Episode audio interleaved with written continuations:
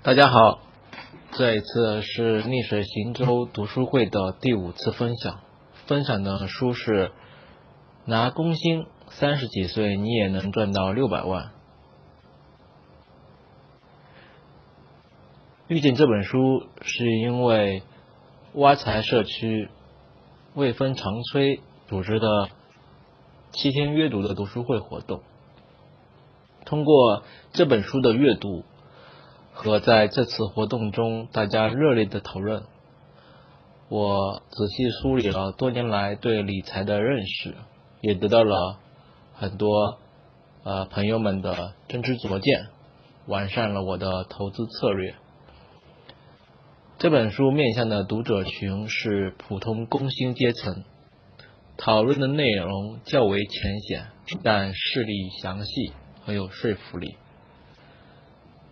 整本书虽然一共有九个黄金法则，但概括起来主要讲了四个问题。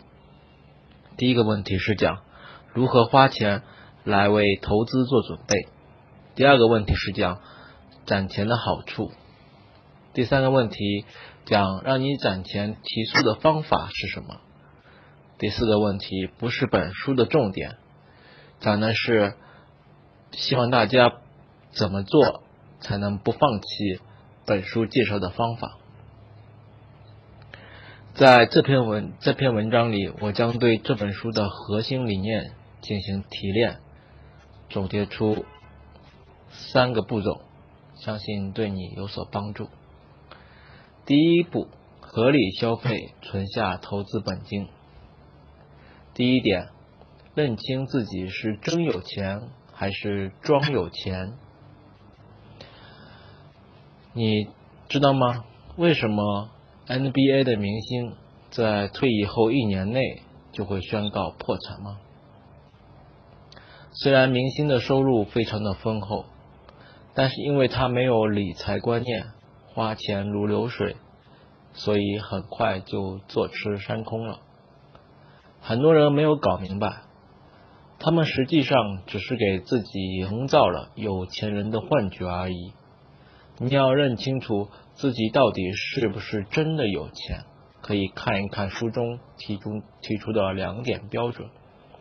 标准一是，有钱人可以不工作，不用为生计劳碌。投资一百五十万，每年取出百分之四，你就可以有六万。如果你每年消费六万元，那么只要你的投资收益每年达到或超过这个比例。就能让你不必为生计工作了。标准二，投资可以保证自己有两倍于中等收入家庭的收益。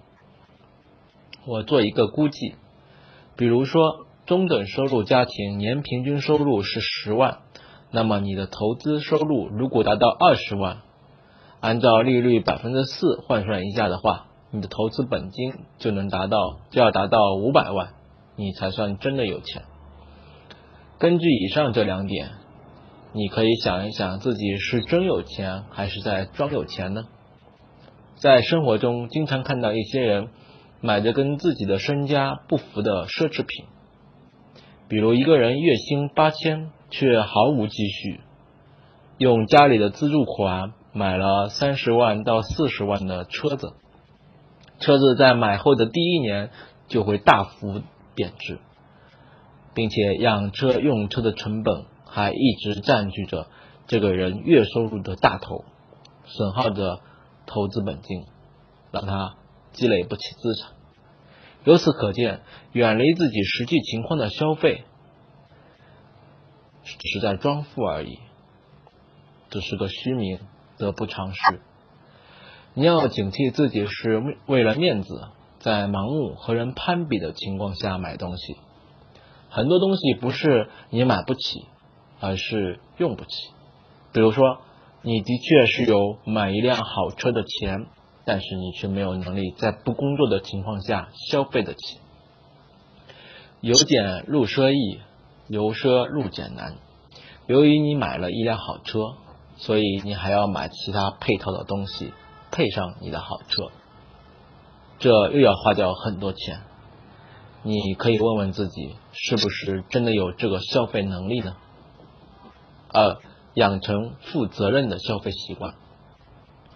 你拿到工资的第一件事就是要强制的存起来，然后你可以学习记账，记账有助于减少不必要的开支，也有助于提供规划理财计划的参考数据。记账后，你可以对你的支出做一个规划。区分开哪些是你的日常生活支出，哪些是你的欲望开支。如果你觉得这样很难，可以先记账三个月，等到了解自己的财务状况后，也可以停止记账。负责任的消费习惯就是多买资产，少买负债，多投资一些随时间增值的资产，如房产等，少买一些负债，如汽车等。因为任何会贬值、会让你口袋里的钱逐渐减少的东西都是负债，这是富人的秘诀。据书中的一项调查数据显示，消费豪车的人群里，大部分都不是资产过千万的富豪。你在生活中看到很多人买这买那，你要清楚，他们其实并不是真正的富人。巴菲特用的最贵的车，也就是五万五千美金的车。你是不是要向这些真正的富豪看齐，而不是向你那些花钱如流水的邻居看齐呢？买车是一种挥霍，因为一买就会贬值；买车是一种负债，因为会持续不断产生资金的流出。如果你收入上千万，过一亿，尽可以如此挥霍；但如果你想凭借薪水就追赶和成为真的富人，你就要比真富人更会花钱，节约下更多的投资本金来积累资产。这时候比富人多花一笔钱是没有任何好处的。现代社会很容易诱惑我们产生欲望，而且有很方便的手段满足这些欲望，比如借贷消费。但你有没有想过，现在不控控制不住自己，一心消费，存不下钱，将会损耗未来的钱。如果你想成为有钱人，这笔投资资金却永远存不下来，你怎么可能成为有钱人呢？不管你收入有多么高，如果你做不到量入为出，都是存不下钱的。就跟前面说的 NBA 的明星一样，你要养成负责任的消费习惯，问清楚自己真正的和适当的需要，把钱花在对的地方，而对不必要的花销。能省则省，不要浪费和吃亏，导致减少了致富的资产积累。总结第一步就四点：一、少花多赚，花销不能超收入的百分之四三十；二、攒钱买东西，不要借钱买；三、投资可以增值的，不买贬值的东西；四、记账并确定明确的计划，控制花销。朝有钱人的两个标准看齐。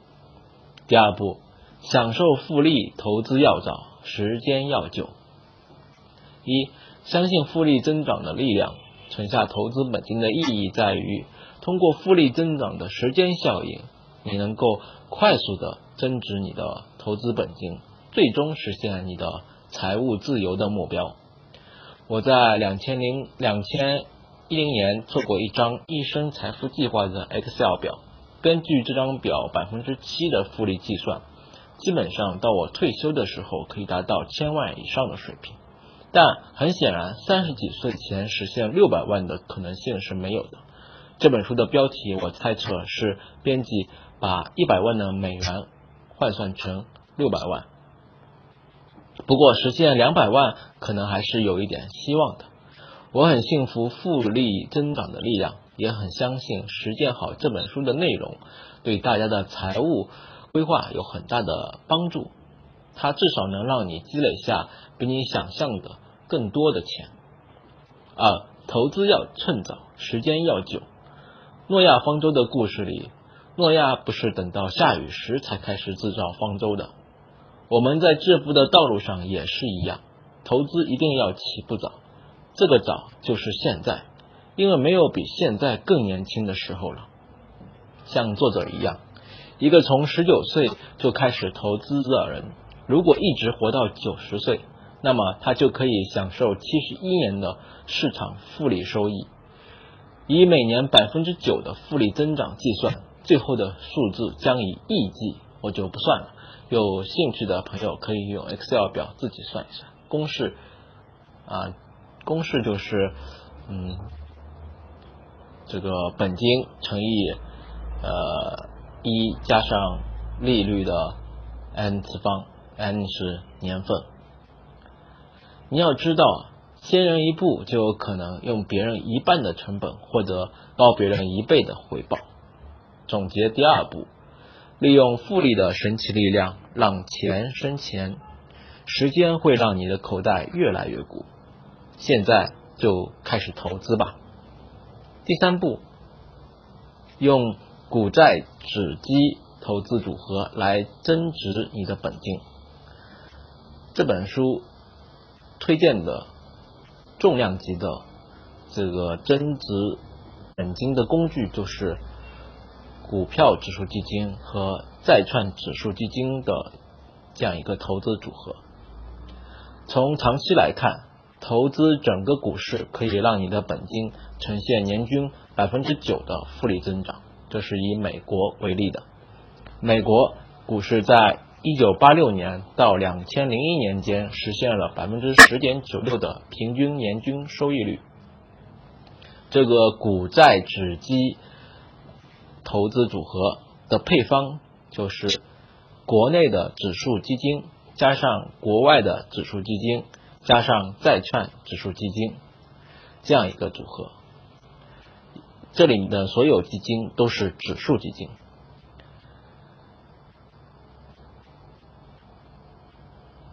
其中的，嗯，指数基金就是股票指数基金呢，是用来投资整个股市的；债券指数基金呢，呃，就像一剂平肝去火的良药，它占到整个投资组合的比例要跟你的年龄相适应，就是其实就是根据你的年龄，就是就是根据你的风险承受能力来呃这个增加。这个债券指数基金的比例什么意思呢？比如说你是三十岁，那么债券指数基金要占到整个投资组合的百分之三十啊。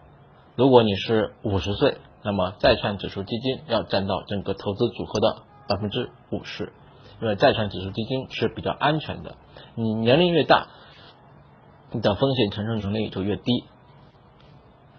而且你渐渐的也从一个嗯资本的买家啊成为资本的卖家。那投资组合去掉债券指数基金之后的比例，就是国内指数基金加上国际指数基金这两这两类来平分。整个投资组合的呃组合结合了。股指基金和债指基金的两方面的优势，按照均衡分配的原则，坚持长期投资，就能保证你的高收益率和高安全性。一、买入指数基金，这个指数基金包括国内指数基金和国际指数基金。对于投资股市，很多人疑惑，为什么是投资指数基金而不是？主动管理基金呢？在回答这个问题前，我们可以先看一下什么是指数基金，什么是主动管理基金。百度百科里对指数基金的啊解释是：顾名思义，就是以特定的指数，如沪深三百指数、标普五百指数、纳斯达克一百指数、日经二二五指数等为标的的指数。并以该指数的成分股为投资对象，通过购买这个指数的全部或者部分的成分股，构建起投资组合，追踪标的指数表现的这样一种基金产品。通常而言，指数基金以减小跟踪误差为目的，使投资组合的变动趋势跟标的指数相一致，以取得与标的指数大概相同的。收益率，就是说，指数基金是秒锚定各类特定指数的，以这些指数的成分股作为投资投资对象，按照他们各自的这个占占的成分来建立投资组合的这样一种指数基金，这样一种基金啊，主动式管理基金是什么样子呢？是主动主动式管理基金呃基金只基于管理者，也就是基金经理的信息优势和他自己的独立判断进行的一种股票投资的基金。它与被动式的管理，就是指数基金就是一种被动式的管理，这样的基金是相反的。被动式管理的投资呢非常分散，投资组合等可能就基本上等同于整个市场或者其中的一一部分。啊，价格指数的权数比例，它的被动式管理的这个投资呢，收益呢会随着当期的价格指数上下波动。与一直持有债券至到期日相反，主动式管理基金会经常的买卖债券、买卖股票。从百度百科的这个回答来看。指数基金是跟随投资的指数，它代表了市场上的所有的股票，而主动式基金是经常的反复的买卖他们自己选定的股票。那么，为什么要投资指数基金而不是主动管理式基金呢？原因有二：一是主动基金会让你收益的百分之七十八损失掉。比如说，你投资了主动管理基金，五年的收益率是百分之六点九，但这个收益率里要扣除掉管理费百分之一点七五，啊，这是美国的一个一个一个一个数据，美国的数据里面还有一个要幺二 B 幺费率百分之零点二五，幺二 B 幺呢就是。是美国百分之六十的基金都会收的，这个用途呢是用在呃营销活动上的一个成本，呃交易成本要占到百分之零点二，销售佣金要去掉百分之一点五，税收占百分之一点七，扣除掉这些杂七杂八的费用之后，收益率就只剩下了百分之一点五，也就是说。五年的收益率虽然是百分之六十九六点九，但你却只拿到了收益的百分之二十二。统计显示，买主动式管理基金啊，更像是一场，更像是进行一场没有赢家的游戏，因为它天然的就有一大块成本存在。你在玩游戏前，就是还没开始游戏的时候，就已经是亏损的状态了。这就好像一个戴着眼罩上场的拳击手，在比赛还没开始前就已经挨了五记重拳，比赛没有什么公平性可言了。第二个原因是，主动管理基金理论上很完美，但实际上根本做不到精确的把握市场时机，实现低买低卖高买的这样一个理想。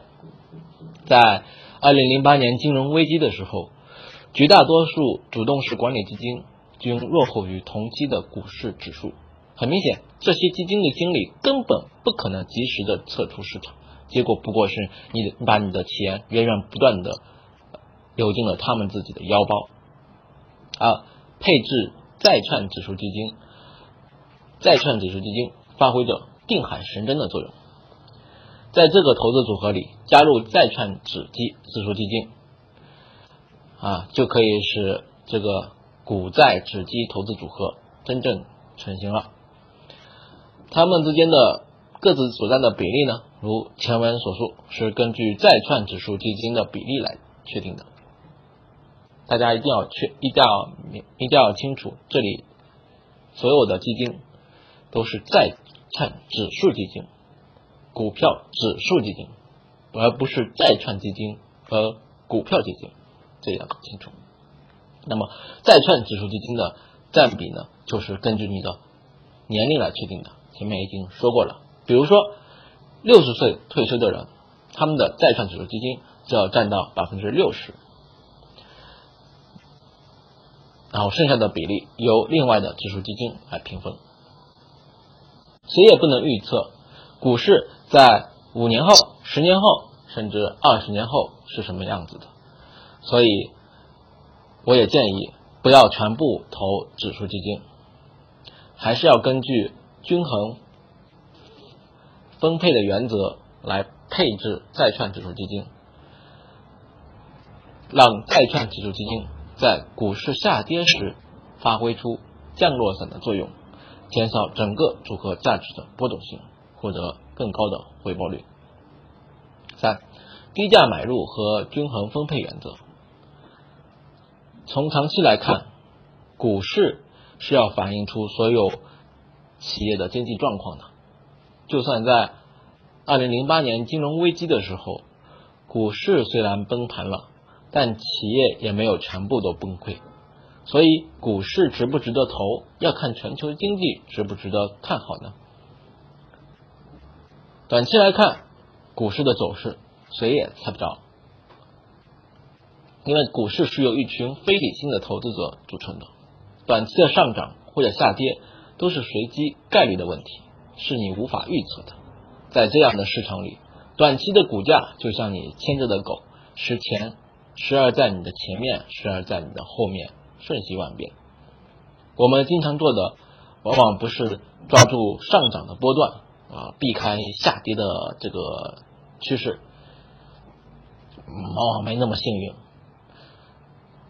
而经常做的是错过了上涨的波段，而接受下跌，嗯，忍受下跌，还在这样的过程中不停的抛出买进。导致我们的收益因交易成本的急剧上升而损失，而且还我们还经常的踏空和被套。指数基金的投资是相同的道理，所以也不要去猜股市的走势啊！如果经常的去猜，经常的去人为的去买卖、去动动这个基金的话，我们持有基金的成本要超过平均水平的，所以我们要做的很简单，就是在低价的时候买入，然后长期的持有。那么，当你买入了以后，嗯，我们到底是希望股票涨还是希望股票跌？嗯，作者给出了我一个刚开始很难理解的答案。我们应该希望股票跌。这后来我想明白了，这就跟房房子一样，如果你是买房子的人，那么你肯定希望房子跌；你如果你是卖房子的人，那你肯定希望房子涨啊。如果你手中没有房子，你想买房子啊？可能希望房子跌。如果你手中有很多房子啊，你是要卖房子的，那你肯定希望房子涨。我们都希望看到价格涨啊，不希望看到跌。呃，怎么作者说跌了他才高兴？这就是我前面说的啊这个道理。然后我看到了作者。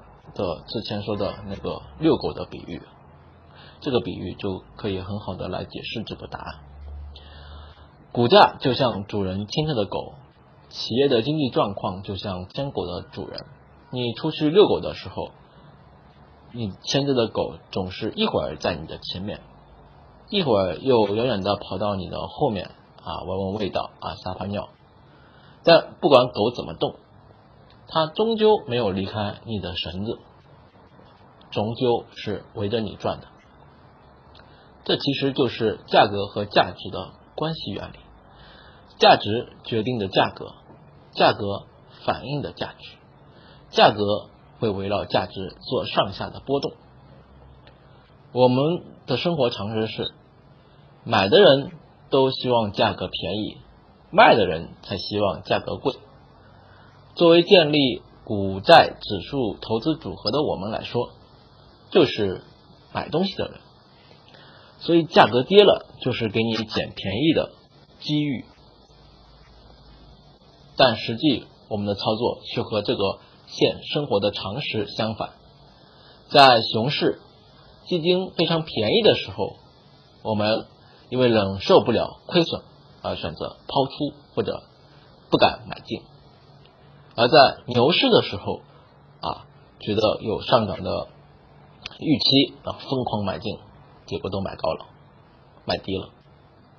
这是因为我们的贪婪和恐惧导致我们出现了自我破坏的行为。你要认识到，熊市是投资的大好时机，遇到大熊市啊，是再好不过的事情。在熊市里面买进低价股。就是最有效的财富积累策略，因为我们的投资是非常长期的，所以遇到熊市就是天赐良机。对于大多数人，但是对于大多数人来说啊，遇到熊市啊，比职场检查还要可怕。当然，作者也说，如果你是退休者或是快要退休的人。那这个时候，你的角色定位就不是买的人了，啊，你已经是卖的人了。因为，嗯，这个时候你的日常花销都已经是开始从本金里去了，你的这个收入在减少，而且你今后的生活的时间也在减少，所以这个时候的你就是成了卖方，啊，当然就不喜欢下跌了。啊为你的投资组合遵守严谨的均衡原则，维持组合的平衡。在比例平衡被打破的时候，要适时的进行调整。比如说，股票彻底的跌入低谷时，如跌幅超过百分之二十，啊，这时候各个基金就是各这个里面的这个基金比例就受到了破坏，这个时候就可以进行调整了，啊。比如说买进指数基金了，啊，运用这种方法可以有效的消除你自己的主观臆断，啊，强制你摆脱情绪和心理的影响，只能做到理性，啊，只能做到，呃，这个有有有纪律。这个调整啊，我们可以把它啊作为一个制度啊，长效机制，一年调整一次啊，可以有效的啊这个消除一些呃。短暂的这个波动，短期的波动啊，可以消除你呃短期内的受你自己情绪心理影响啊产生的这个买卖的冲动。牛市时可以适当的减少投资，熊市时可以适当增加投资，以增加基金的份额。最好的经验就是坚持呃原有的分配比例啊，每年调整的时候的目的就是为了维持原有的啊比例平衡。克服恐惧，拒绝诱惑，长期坚持啊你的投资组合。以我为例，我今年啊刚赚了八千块钱，就赶紧离场了，还暗暗庆幸自己躲过了近期的下跌。但按照书中的观点，我已经做错了啊，我应该继续持有的啊。当然，这里我已经偷换了概念，因为书中的法则三是说。以投资指数基金的方式来投资整个股市，我先声明这只是打个比方啊，用来说明我很担心自己在买指数基金的时候也做不到长期持有。在《小狗钱钱》这本书里面说到，千万不要把自己全部的钱都放在股市里。我认为这个思路啊是可以的，它可以用来帮助我们克服恐惧，因为你投的钱少一点。在你的资金比例小一点，对你的财务安全来说不重要一点啊，那么你或许能执行的执行这个你自己的这个投资策略更好一点。但是问题在于安全是安全了，呃，原本计划的百分之九的年增长率就很难做到了。比如说，我现在总的实际收益率就只有百分之四到百分之五之间。啊，在这里，我想我进行了一个设想啊，对作者的观点啊做了一个补充，大家不妨啊听一听啊讨论一下。我的意见是，不妨你给自己的本金画出一条安全线来啊，比如说啊二十万或者三十万这样一条安全线。总之，这个线呢，让你的生活感觉到安全。然后呢，用超出这个安全线以上的啊资金呢，就可以用作投资组合的本金。这样刚开始啊，总体的收益率暂时是下降的，但是随着新增本金的逐年投入，投资组合的占比就会不断提高，收益率也就会随之提高了。这样做的，我觉得一个关键的好处是，因为划了一条安全线，相当于给你的财务上了一个保险啊，所以不管怎么样啊，你都不至于输得一塌糊涂。总结第三步：一、建立你的全球化指数基金投资组合。这个组合呢是本国投股市指数基金加上全球股市指数基金加上债券市场指数基金啊，不要投主动管理基金，因为可观的基金管理费、年费、交易成本、销售佣金和税收减少了你的收入收益。应该尽量投资于指数基金，最大限度的减少你的投资理财成本，使你的资金收益最大化。三。把投资于指数基金的资金在本国投资指数和全球股票指数之指数之间进行平均的分配。四，最简单的多样化投资账户就是加入啊债券指数基金，在投资组合中加入债券指数投资啊比例跟你的年龄相一致。五，期待熊市吧，并在熊市中买入，因为股价和企业利润是不可能长期背离的。就像你牵着狗出去遛，狗要前前后后的跑，但总归离不开你太远，所以你不必要对投资新闻或者市场趋势唯唯诺诺，在熊市买入就可以了，长期持有。六，在维持组合均衡作为呃投资的首要原则，严格的遵循维持债券与股票比例的投资策略啊，用懒人投资组合公式与。债券比例等于投资者年龄的思想，在每年年底的时候，将组合的分配比例恢复到最初设定的标准，以分补售的原则来卖掉赢钱的部分，补偿赔钱的部分。七，恢复你的投资组合均衡，不需要做任何的判断，只需要调整账户，维持最初的分配比例即可，花每年不到六十分钟的时间。就可以赢取巨大的收益。八、警惕并抵制快速致富金和一些投资杂志，因为他们不过是基金广告中的促销渠道。九、学习了解为什么高收益债券也叫垃圾债券，他们对积累财富没有任何的帮助。是、如果一定要买股票时，也仅用百分之十来投资要用百分之九十来投。投资组合最好就是不要买个股吧。啊，以上文字都可以在我的个人微信公众号“逆水行舟读书会”中找到。我的个人公众微信号是 cell reading”，欢迎大家来订阅。嗯，谢谢大家，再见。